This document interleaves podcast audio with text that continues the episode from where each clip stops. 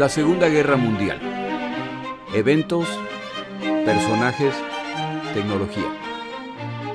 Le doy la bienvenida a nuestro episodio del día de hoy. Episodio 28, Frentes de Batalla de 1941. Quiero empezar por agradecer a mis oyentes. Sus recomendaciones están ayudando a promocionar el podcast y el grupo de oyentes crece. Por favor continúe promocionando el podcast y compartiéndolo con sus amigos a quienes les gusta la historia o que quieren enterarse de un tema tan relevante como este. Me dicen que este podcast en México ocupa el puesto 32 en la categoría Historia. Sigamos avanzando. Yo me comprometo con usted a continuar la investigación para producir material de calidad. Ayúdeme usted con la promoción y calificando y proveyendo comentarios en la plataforma en que me escucha. Me gustaría anunciar el ganador del jarro térmico de septiembre. Felicidades José Borrallo. Lo contacto directamente para coordinar el envío.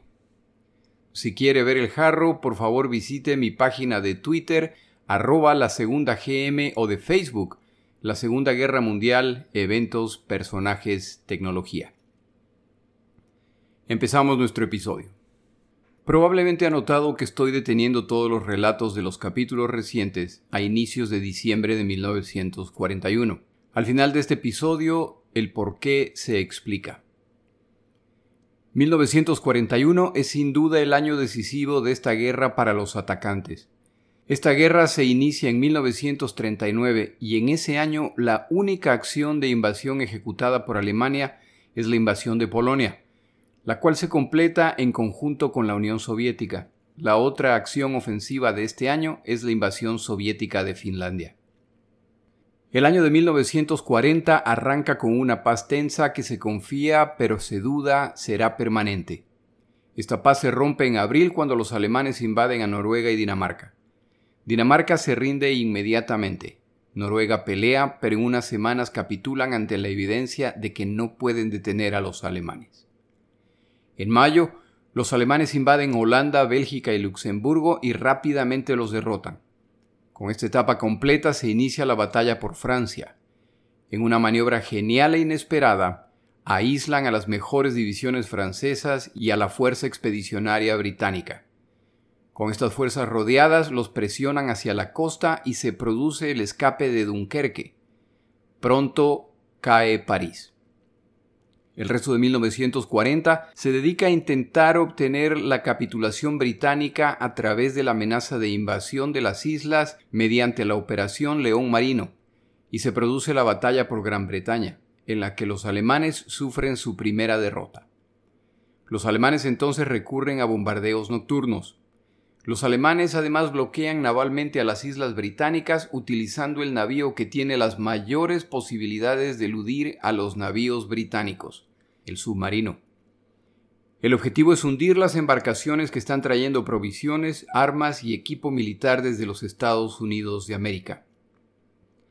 Para entonces entra en la historia Benito Mussolini, quien viendo los eventos concluye que la guerra está por terminar con una victoria alemana y que los italianos no han jugado ningún papel, por lo que no le queda duda que Alemania planea quedarse con todo lo conquistado. Si los británicos caen, entonces sus colonias y posesiones alrededor del mundo pasarán a Alemania. A Mussolini le entra lo emprendedor y decide tomar dos acciones. La primera es que por tener múltiples posesiones en África, decide expulsar a los británicos de Egipto. A pesar de que las fuerzas italianas son mucho más numerosas que las británicas, la operación es un desastre. Por otro lado, Mussolini se entera que Hitler tras puertas cerradas está tratando de concretar un acuerdo con Rumania que los pondría bajo control alemán. Sintiéndose traicionado, Mussolini escoge una presa fácil en el continente para iniciar su propia expansión y ataca a los griegos. La presa fácil, sin embargo, resulta mucho más complicada de lo anticipado y los italianos sufren otra derrota. 1940 termina con Gran Bretaña arrinconada, con los alemanes sufriendo su primera derrota y con más derrotas potencialmente en camino cortesía de Italia. Ninguna de estas situaciones es aceptable y Hitler, muy molesto ya que su plan de invasión de la Unión Soviética se retrasará, decide acudir al rescate de su aliado italiano. Y así llegamos a 1941. Me gustaría cubrir los distintos frentes de combate. Empezamos con los bombardeos. En 1941 continúan los bombardeos alemanes, principalmente de Londres. Cuando 1940 está por terminar, Hitler ordena el bombardeo de la ciudad de Coventry, en retaliación por los continuos ataques a Múnich. En particular, el bombardeo del 8 de noviembre cuando los británicos deciden bombardear la ciudad el día que celebraba su aniversario con la obvia intención de causar más víctimas. 500 bombarderos alemanes cruzan el canal para atacar la ciudad. El muy exitoso bombardeo resulta en el daño o destrucción de 27 fábricas. Se produce además un fenómeno nuevo, la combinación de bombas incendiarias y la cantidad de fuegos se combinan para crear lo que se llama una tormenta de fuego, en que el viento propaga las llamas, lo que causa que los incendios se extiendan. Se puede incluso ver columnas de viento en llamas similares a tornados, pero compuestas de fuego, que avanzan arrasándolo todo a su paso.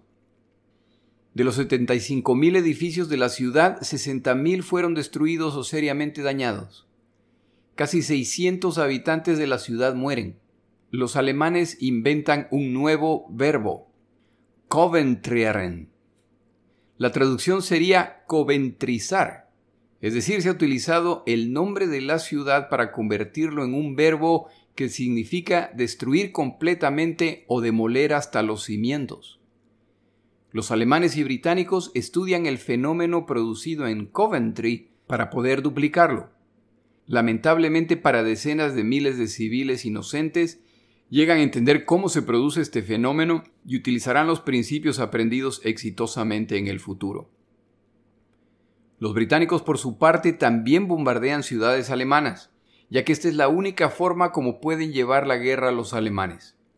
Sus declaraciones formales son que sus bombardeos son estratégicos, buscan destruir fábricas e instalaciones alemanas. Para este momento, sin embargo, la Fuerza Aérea Británica ha preparado un reporte respecto a la eficiencia de sus bombardeos nocturnos y los resultados son vergonzosos. Más del 90% de sus bombas no impactan los blancos establecidos, con una significativa proporción cayendo considerablemente lejos del objetivo. La implicación de esto es que, al margen del objetivo de los bombardeos, la realidad es que resultan en campañas casi indiscriminadas de bombardeo a civiles. La tecnología que permite un mayor nivel de precisión en bombardeos todavía tiene mucho por avanzar. Esta tecnología la discutiremos en un episodio bajo la categoría tecnología, en que nos concentraremos en los bombarderos de la Segunda Guerra Mundial. Para finales de marzo de 1941, casi 29.000 civiles británicos han muerto y más de 40.000 han sido heridos seriamente desde el inicio de los bombardeos alemanes en 1940.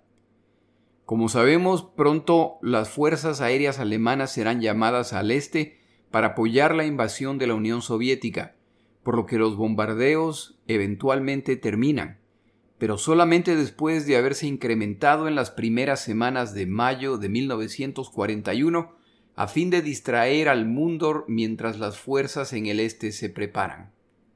En mayo 10 de 1941, los bombardeos sobre Londres cesan, cuando una parte considerable de este equipo y personal se pone en camino hacia el este en preparación para la Operación Barbarroja. Los ataques contra Londres, sin embargo, no han cesado para siempre. Pasamos ahora a la guerra en el mar. Para inicios de 1941, sorprendentemente los británicos están perdiendo la guerra naval. No en la superficie, sino bajo el mar. No encuentran las herramientas para enfrentar a los submarinos alemanes que están infringiendo pérdidas desastrosas a la Marina Mercante Británica y ya que no existen suficientes destructores para proteger a los convoyes, las significativas pérdidas continúan. Churchill admitía que el resultado total de esta guerra se concentraba en el Atlántico, no en otros teatros de operaciones y que esta era la fase de la guerra que lo mantenía despierto en las noches.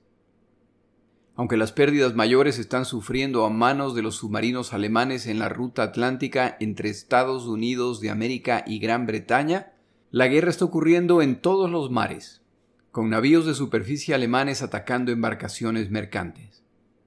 A finales de 1940, el buque de combate alemán Atlantis ataca al navío Automedon en el Océano Índico, el feroz ataque resulta en la muerte del capitán y sus oficiales antes de que se deshagan de documentos confidenciales, incluyendo el libro de códigos secretos de la Marina Mercante Británica, válido a partir del 1 de enero de 1941.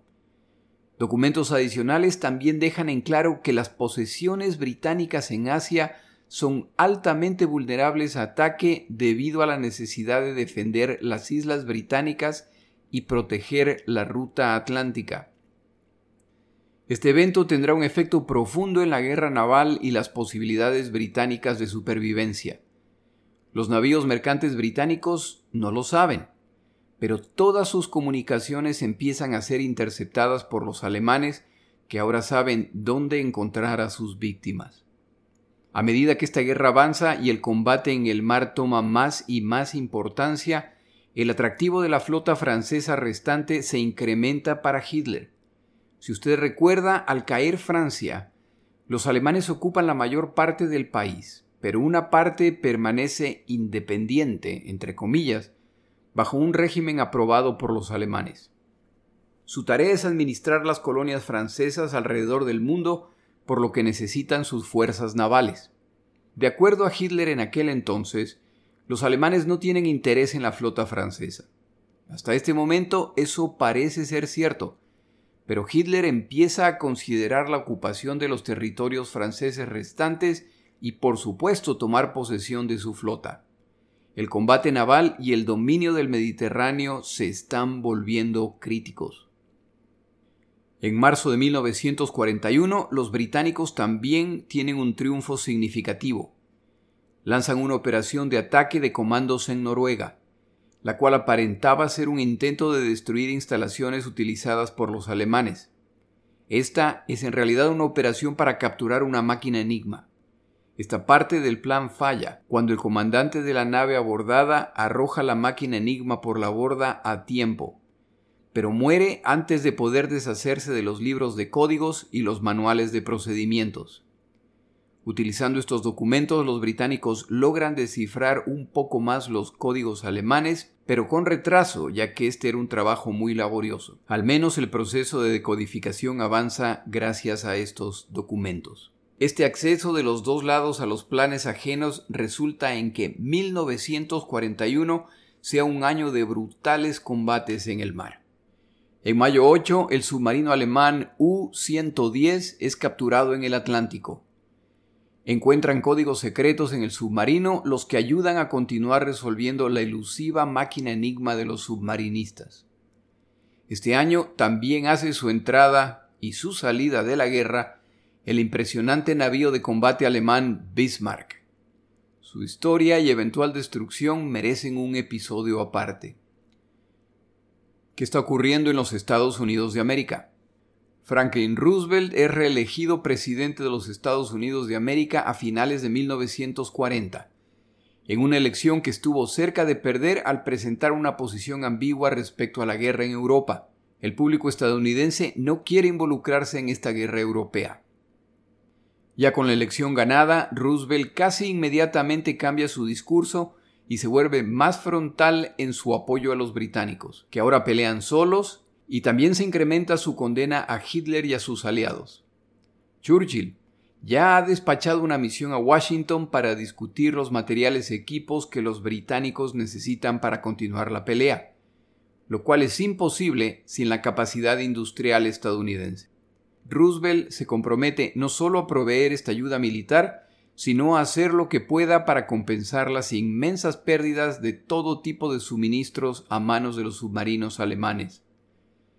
Como las reservas de oro de Gran Bretaña están prácticamente agotadas, ahora entra en efecto el plan de préstamo-arrendamiento. Para inicios de 1941, el presidente Roosevelt en Washington habla de las cuatro libertades fundamentales de las cuales todo ser humano debe disfrutar. Libertad de expresión, libertad de culto, libertad de necesidad, libertad del temor. La expresión práctica de estos principios es una reducción global del armamento hasta tal punto que no será posible para ninguna nación iniciar actos agresivos contra otras naciones. Este nuevo mundo está en claro contraste con el orden mundial que buscan crear los dictadores a través de las armas. Aunque se aprecian las buenas intenciones expresadas, los estadounidenses en este momento ya han iniciado el proceso de explorar la creación de un arma de inmenso poder destructivo distinta a todo lo existente hasta el momento. Para ser justos, es también importante mencionar que muchas otras naciones trabajan en un arma similar y esta carrera secreta puede cambiar el rumbo de la guerra. En 1941 ocurre un cambio significativo en las relaciones británico-estadounidenses que pocas veces recibe suficiente atención. El embajador estadounidense en Londres desde 1938, Joseph Kennedy, padre del futuro presidente, permanentemente presenta una imagen negativa de las opciones británicas de sobrevivir esta guerra y su representación de Winston Churchill es que él desprecia a los estadounidenses y le desagrada el presidente estadounidense. Franklin Roosevelt, cansado de los mensajes conflictivos, decide enviar a Inglaterra a un miembro de su círculo cercano, Harry Hopkins, quien a través de los años ha servido a Roosevelt en distintas posiciones y quien es conocido por su estilo frontal al enfrentar tareas asignadas. Harry Hopkins es enviado a Inglaterra sin mayor pompa en enero de 1941. Es aparentemente un visitante estadounidense más. Esto al señor Hopkins no le incomoda, ya que él es un individuo recatado que no valora particularmente ser el centro de atención. Él tiene una misión muy específica y mientras menos se centren en él, mejor la cumplirá. El primero en intuir la verdadera importancia de la visita de Harry Hopkins es Winston Churchill, quien rápidamente ordena se desplieguen las alfombras rojas para recibirlo. No pasa mucho tiempo para que Churchill se dé cuenta de que a este emisario el presidente estadounidense le ha dado autoridad para hablar de cualquier tema que considera relevante y se vuelve aparente que le interesa mucho entender la resolución británica en este conflicto y qué tan lejos planean llegar para derrotar a Alemania. Churchill no lo sabe, pero una de las tareas de Harry Hopkins es además determinar si Winston Churchill no es más que un borracho que habla muy bien, pero que no entiende la gravedad de la situación en que se encuentra su país. Durante la visita, Harry Hopkins tendrá acceso a todo tipo de información y entra en contacto con múltiples participantes clave, incluyendo la familia real británica. Se le permite operar en libertad, pero siempre con la discreta dirección de Churchill. En el proceso de investigación, Churchill encuentra la oportunidad para una de las actividades que más disfrutaba en la vida, hablar. El encuentro inicial es entre Churchill y Hopkins, quienes hablan por horas, y la relación arranca con pie derecho y solo mejora desde ahí. Durante días, en conversaciones personales o como parte de grupos de políticos, militares y líderes civiles, se discuten muchos temas la dirección de la guerra, el programa de préstamo y arrendamiento, la situación política de los dos países. Una de las noches en que están cenando juntos, al final de la cena, cuando ya las damas se retiran, Churchill y sus acompañantes hablan de temas pendientes. Por supuesto, la conversación la domina Churchill, y eventualmente gravita hacia Hitler y pronto pasa al futuro. Churchill expresa sus sueños y predicciones para el mundo una vez que esta etapa se concluya. Hopkins escucha atentamente pero no dice una palabra. Cuando Churchill finalmente termina su improvisado discurso, pregunta a Hopkins qué opina. Basado en la versión de uno de los asistentes al evento, de acuerdo a los autores William Manchester y Paul Reed, Harry Hopkins, en su estilo claramente opuesto a la exuberancia de Churchill, declara luego de una pausa de alrededor de un minuto. Señor primer ministro, creo que el presidente Roosevelt no tiene ningún maldito interés en visiones del futuro. Todos los asistentes contienen el aliento. Lo dicho por Churchill obviamente ha sentado mal. Hopkins entonces continúa. A nosotros solamente nos interesa patearle el trasero a ese bastardo de Hitler. Tras unas pocas aclaraciones de Churchill respecto a lo que se refería y el nerviosismo por la situación, la cena continúa.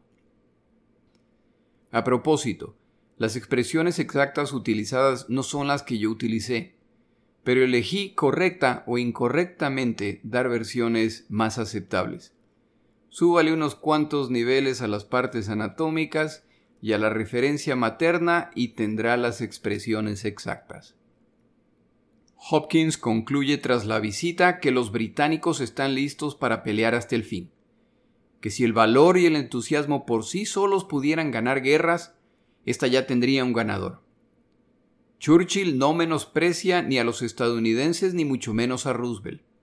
Pero sobre todo, la conclusión principal es que los británicos necesitan ayuda desesperadamente y que los Estados Unidos de América deben enviar cuanto puedan en cuanto puedan. Antes de partir de regreso a los Estados Unidos de América, Harry Hopkins durante una cena se dirige a los presentes al hacer un brindis. Declara, me imagino que se preguntan qué diré al presidente Roosevelt a mi regreso. El resumen de mi mensaje se encuentra en el libro sagrado. Donde quiera que tú vayas, yo iré. Y donde quiera que tú vivas, yo viviré. Tu pueblo será mi pueblo y tu Dios será mi Dios. Hopkins entonces baja la voz y añade, aún hasta el final. Esta es una de las veces que Winston Churchill llora públicamente. Uno de los presentes describe a Churchill como a un hombre al que le han quitado el peso de una montaña de encima. En caso de que quiera ubicarlo, el pasaje bíblico en mención se encuentra en la Biblia en el libro de Ruth, capítulo 1, versículo 16, parte B. Harry Hopkins se vuelve el medio directo de comunicación entre Roosevelt y Churchill. En ocasiones cuando el ruido aumentaba, estos dos personajes sabían que yendo directamente a Hopkins, la comunicación se completaría. A medida que avance el año, los estadounidenses toman más acciones que provocan a los alemanes. La más clara es la ocupación de Groenlandia, colonia danesa con la autorización del gobierno danés en el exilio, esta acción expande el área de patrullaje de los navíos estadounidenses y, por supuesto, incrementa la posibilidad de incidentes con navíos alemanes. Para julio, un contingente de marinos estadounidenses llega a Islandia. Esto incrementa nuevamente su área de patrullaje y su influencia en el Atlántico. Para este punto del año ya hay miembros de la Armada alemana que empiezan a sugerir que tiene más sentido declarar la guerra a los estadounidenses y lidiar de una vez con sus intromisiones en el Atlántico. Hitler no quiere saber nada del tema. Aunque estos eventos sugieren que los Estados Unidos de América estaban dispuestos a entrar en la guerra europea, en este periodo se dan dos incidentes que les hubieran permitido declarar la guerra a Alemania por agresiones a sus navíos y sin embargo no lo hicieron. Antes de continuar con los eventos en otras áreas del planeta, tomamos una pausa.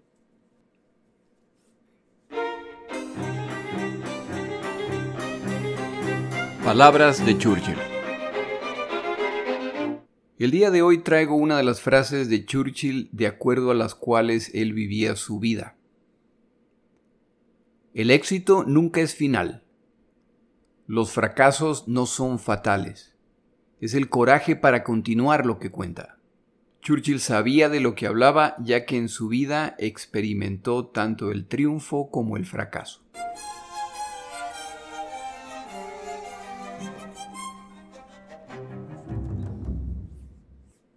¿Qué está ocurriendo en el Medio Oriente?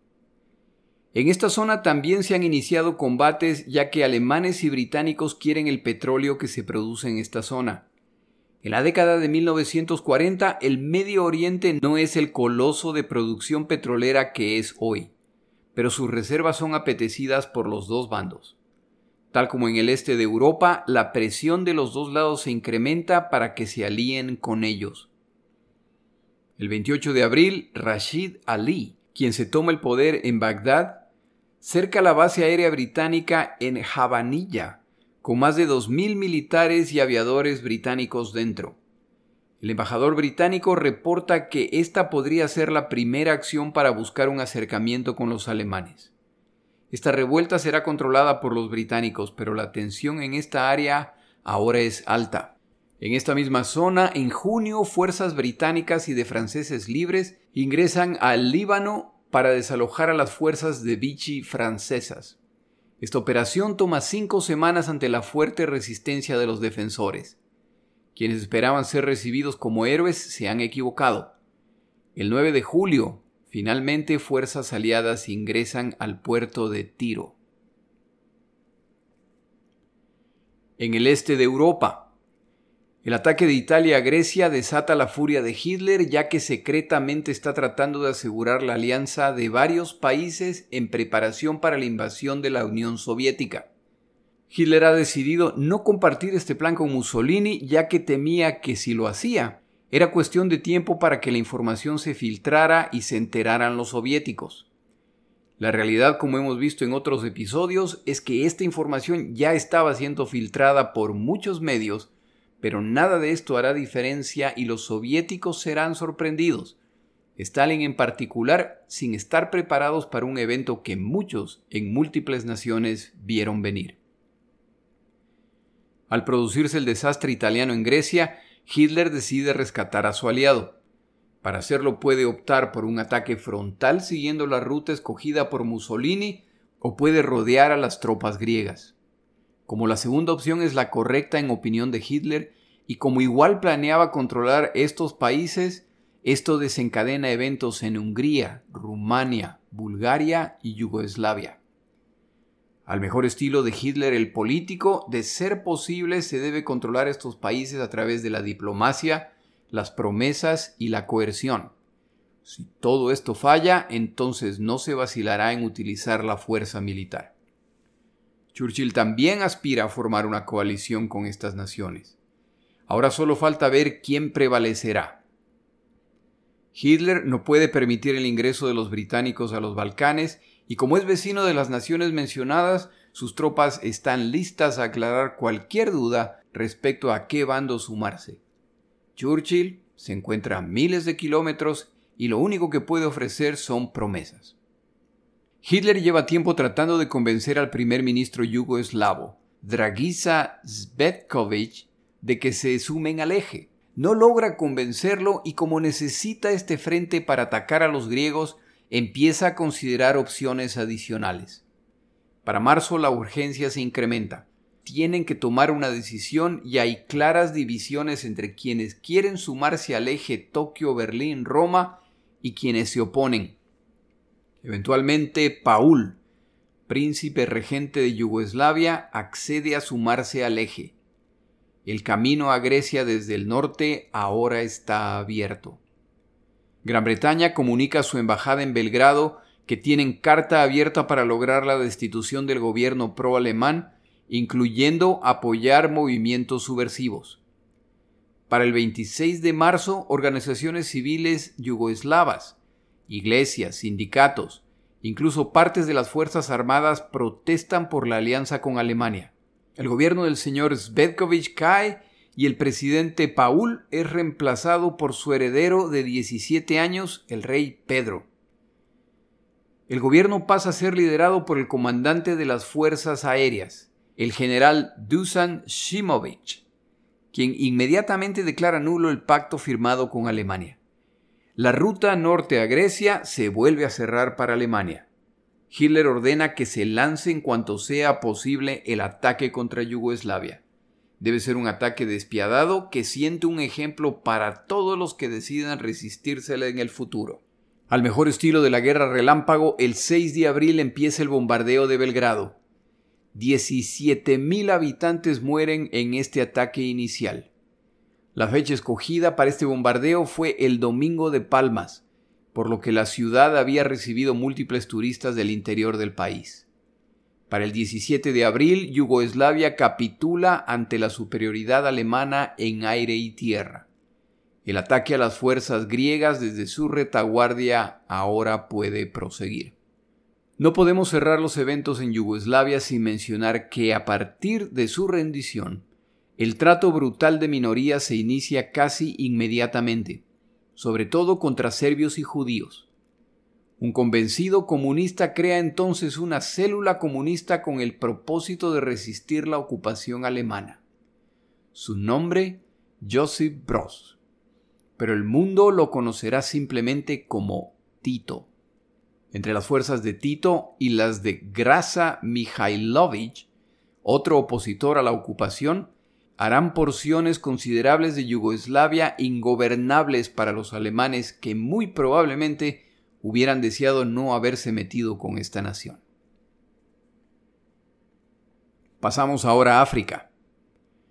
En nuestro episodio respecto a África cubrimos los combates en el norte del continente, que se inician cuando los italianos deciden expulsar a los británicos de Egipto para controlar el canal de Suez y la base naval de Alejandría, ruta clave para conectar a través del Mediterráneo al Medio Oriente con Europa.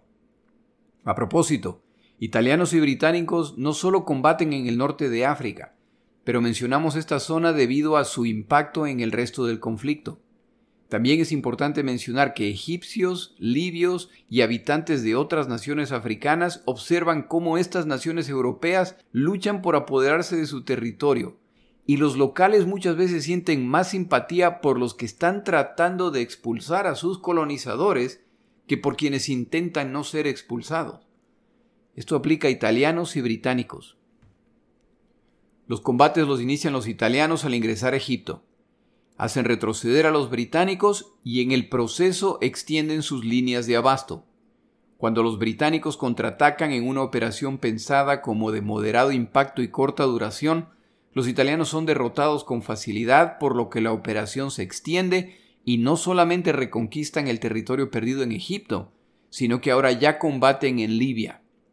Wavell, el comandante británico a cargo de las operaciones, quiere continuar la operación, Churchill está de acuerdo, pero informa a Weibo que parte de sus fuerzas y equipos deben ser enviadas a Grecia para apoyar esa campaña. Weibo protesta.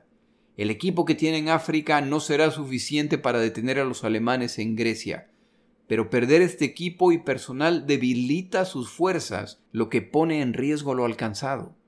Churchill, al mejor estilo de sus colegas Hitler o Stalin, ordena que se sigan sus órdenes. Ya con las tropas en Grecia, la evaluación de Weibull respecto al impacto de esta decisión se confirma cuando Alemania ingresa al combate para rescatar Italia. Erwin Rommel es enviado a África con instrucciones de pelear una guerra defensiva. Rommel desobedece estas órdenes. A propósito, opinión muy personal, yo creo que en esta etapa de la guerra en África, a Rommel le va tan bien debido a su desobediencia se le envían instrucciones claras de que no avance o que se concentre en operaciones defensivas. Estos mensajes, como el resto de las comunicaciones alemanas secretas, son leídas por los británicos. Esta información se pasa a los comandantes británicos, y Rommel muchas veces hace lo opuesto a lo ordenado, por lo que sorprende a los británicos. Nuevamente, es solo una teoría de aficionado abandonamos África en junio de 1941, cuando los británicos están sufriendo derrotas a manos de Rommel y están intentando contraatacar. Por su parte, Rommel no está recibiendo todas las fuerzas que necesita para derrotar a los británicos. Para junio 22 la razón se vuelve evidente. La invasión de la Unión Soviética es la prioridad. Churchill, cansado de la falta de resultados en África, destituye al comandante Wavell. ¿Qué pasa el resto del año? Al nuevo comandante británico, Claude Auchinleck, se le asigna la tarea de derrotar al aparentemente invencible Rommel.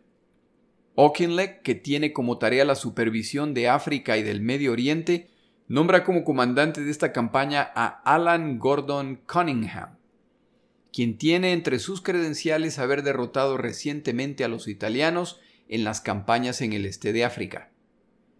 La primera tarea de Cunningham es la Operación Cruzado, el contraataque británico más grande hasta el momento con el objetivo de hacer retroceder a Rommel y liberar la presión sobre Tobruk acosada por alemanes italianos desde abril.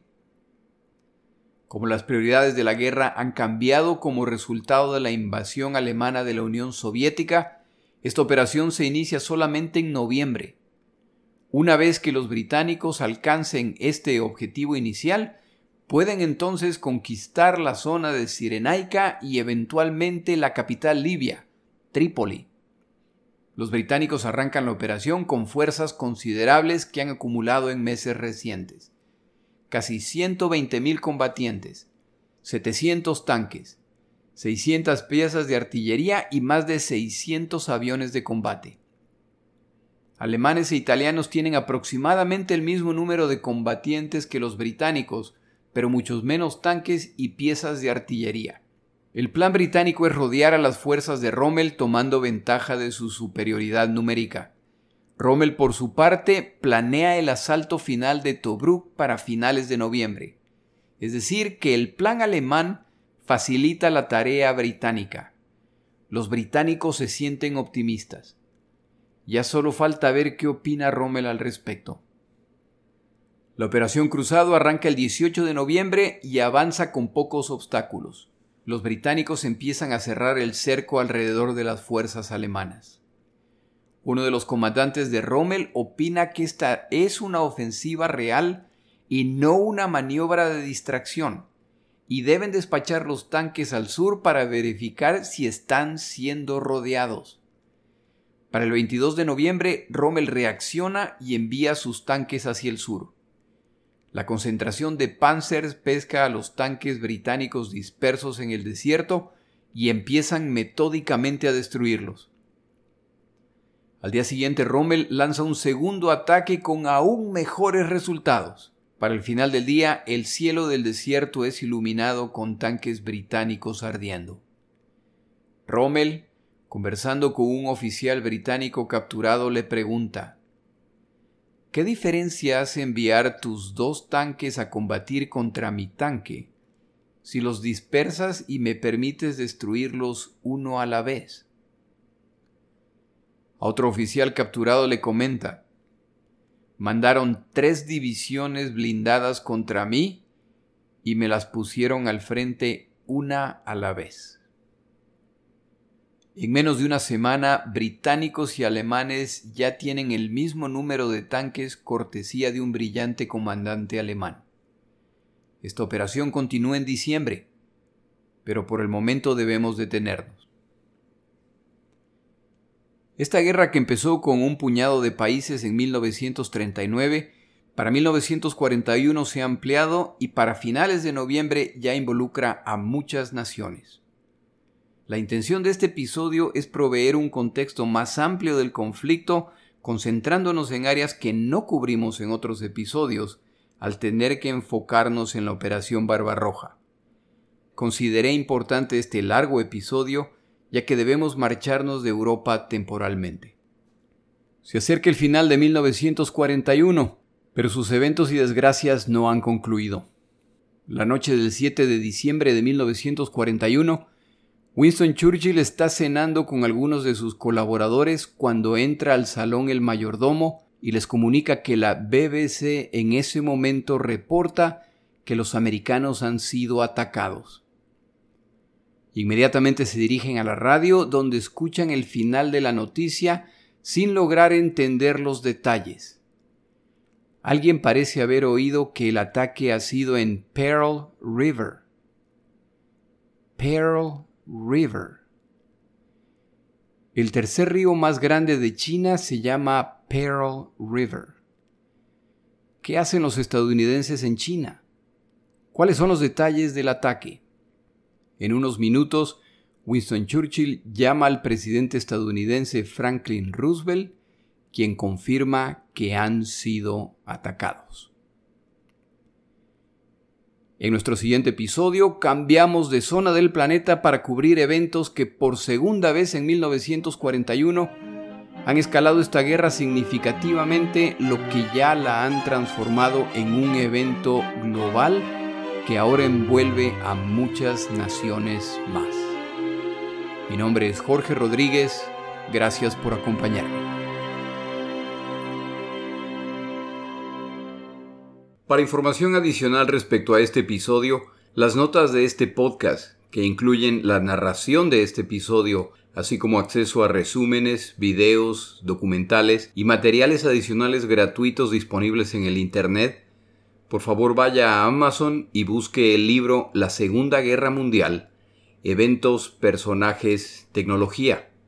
Al comprar estas notas me ayuda y me apoya financieramente. Puede encontrar información adicional en mi página web, lasegundagm.com. Muchas gracias.